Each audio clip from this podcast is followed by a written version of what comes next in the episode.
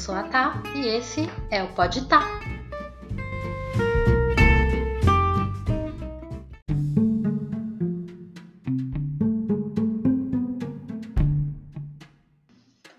O episódio de hoje é uma ode ao movimento Good Vibes. Vamos falar da sua estética e entender a sua relação com o jogo do bicho.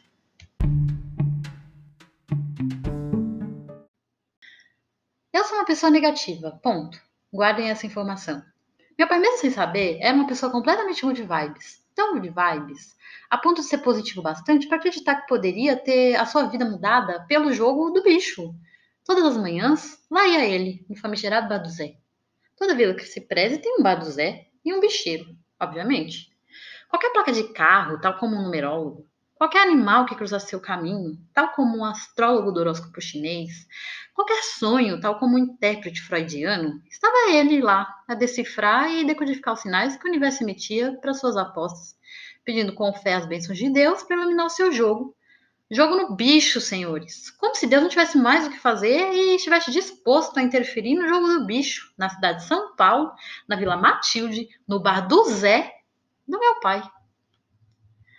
Para ser um jogador assíduo no jogo do bicho, você não precisa de sorte. Apenas ter a força dentro de si mesmo para mudar o seu mindset e emanar boas vibrações com pensamentos e energias positivas. Você pode sim aceitar este sorteio de 5 pares de dezenas de 0 a 99 e associadas a 25 animais diferentes.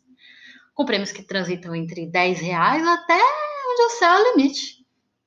Para ser do movimento Good Vibes, você também não precisa de sorte apenas ter a força dentro de si mesmo para mudar o mindset e emanar boas vibrações com pensamentos e energias positivas que você pode aceitar não só a dezena, mas tudo que você quiser, principalmente pessoas.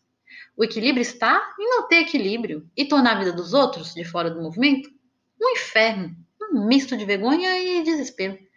Vergonha por não ser tão iluminado, a ponto de dar bom dia às 6 horas da manhã, agradecendo ao sol pelos raios de luz, e desespero pela vontade de mandar a mesma pessoa tomar seu orifício logo às seis da manhã, mesmo que não fosse a sua real intenção inicial. Eu, por exemplo, tenho vergonha de reclamar de uma segunda-feira, de uma torrada que cai no chão, que, que acabei de limpar do lado da manteiga, de um motorista de ônibus que, apesar de assistir a minha derrota, correndo e gritando para me inspirar, simplesmente acelera. Por que isso acontece? Porque eu não emiti pensamentos positivos o suficiente, claro, Contudo, a máxima de good vibes é a de que você atrai aquilo que você deseja. Afinal, o universo conspira a seu favor e te dá tudo que você quiser. E é por isso que choveu nas minhas férias no Rio de Janeiro. O meu pensamento negativo fez com que nuvens se acumulassem no país Brasil, no fatídico dia 22, no Corcovado, no desespero de 20 japoneses que subiram um pão de açúcar comigo e tiveram suas férias arruinadas. 20 pessoas com pensamentos de gratiluz e felicidade não foram bastantes para superar minha negatividade. Ponto para mim. Eu quase nunca ganho nada, mas o meu pai já ganhou inúmeras vezes no jogo do bicho.